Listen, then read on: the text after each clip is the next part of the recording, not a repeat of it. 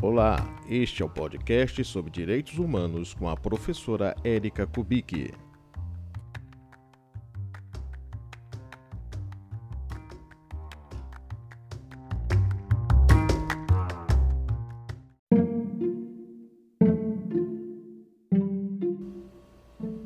Você conhece a diferença entre os direitos humanos e os direitos fundamentais?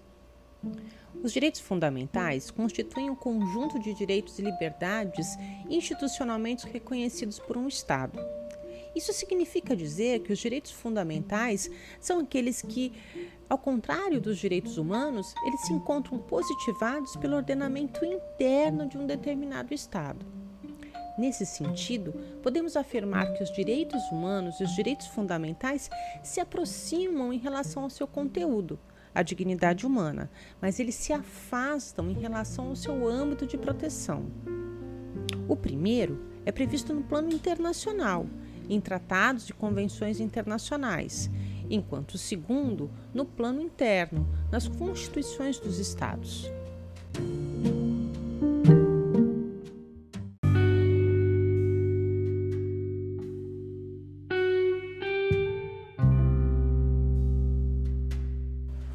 Os direitos fundamentais, eles nascem na necessidade de limitar a ação e controlar os abusos dos estados absolutos, sob esfera dos direitos dos indivíduos. E eles consacram os princípios básicos da igualdade e da legalidade como regentes do Estado moderno. Os direitos fundamentais eles vão remeter ao início do constitucionalismo, lá nos séculos 17 e 18 ele tem por escopo, assim como os direitos humanos, o indivíduo. O reconhecimento jurídico dos direitos fundamentais ele é, portanto, anterior aos direitos humanos e se constitui numa ferramenta de limitação do poder do Estado em relação ao indivíduo.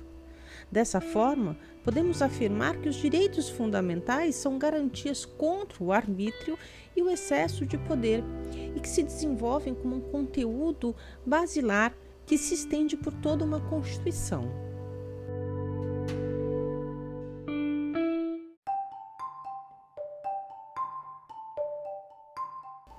E aqui é importante que vocês entendam que é uma Constituição. Ela é um conjunto de normas escritas que fundamentam o Estado, definem os seus poderes e organizam e limitam a sua ação por meio dos direitos fundamentais do indivíduo.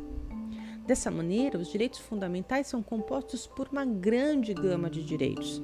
Assim como os direitos humanos, eles são caracterizados pela historicidade e, ao longo do tempo, o seu conteúdo foi ampliado para agregar o reconhecimento de novos direitos. A Constituição Brasileira de 1998, por exemplo, ela trata num capítulo específico sobre os direitos fundamentais e ela os divide em direitos individuais e direitos coletivos, direitos sociais, direitos políticos, direitos de nacionalidade e partidos políticos. Sob ótica constitucional, os direitos individuais são parte dos direitos fundamentais e têm como escopo a proteção do interesse do indivíduo diante da ação estatal. Os direitos individuais Nesse sentido, eles se constituem um conjunto de prerrogativas titularizadas pelo indivíduo, que visam a proteção da vida, da liberdade, da igualdade e da propriedade.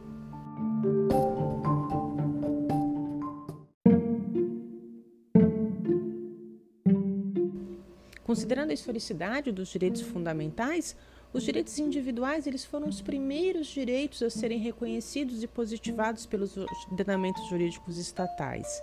Eles remontam ao reconhecimento dos direitos civis, a bandeira das primeiras revoluções liberais, a Revolução Americana, a Revolução Francesa, durante o século XVIII.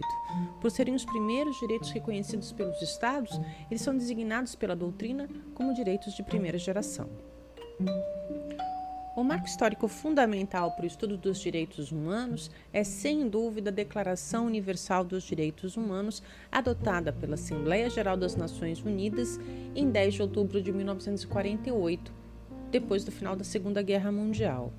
Naquele momento, a disciplina de direitos humanos se estabelece no âmbito internacional como uma diretriz para as relações internacionais e a política interna dos Estados.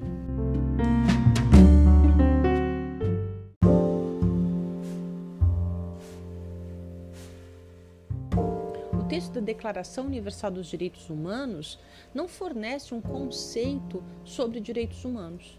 Ele apenas enumera esses direitos, reconhecendo a complexidade e as dificuldades que envolvem a garantia e a efetividade de cada um deles. É importante ter em mente que direitos humanos é um termo que se relaciona com duas questões fundamentais. De um lado, os direitos humanos se constituem num conjunto de direitos indispensáveis para garantir a vida digna ao homem, e uma gama de direitos que reconhecem a toda a humanidade liberdade, igualdade e fraternidade, independentemente de crença religiosa, gênero, identificação política e qualquer outro aspecto distintivo ou qualificativo. A dignidade humana é o pilar básico para a construção desse conjunto de direitos civis e políticos, sociais, culturais, econômicos e tantos outros. O fundamento de validade desses direitos é a própria condição humana.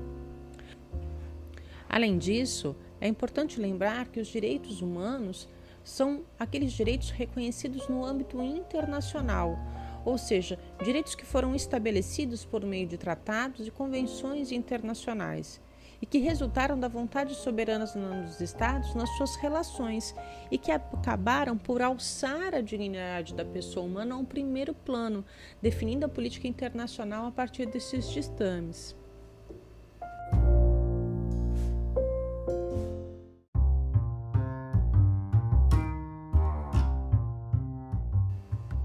É isso, pessoal. Chegamos ao final de mais um episódio do nosso podcast de Direitos Humanos.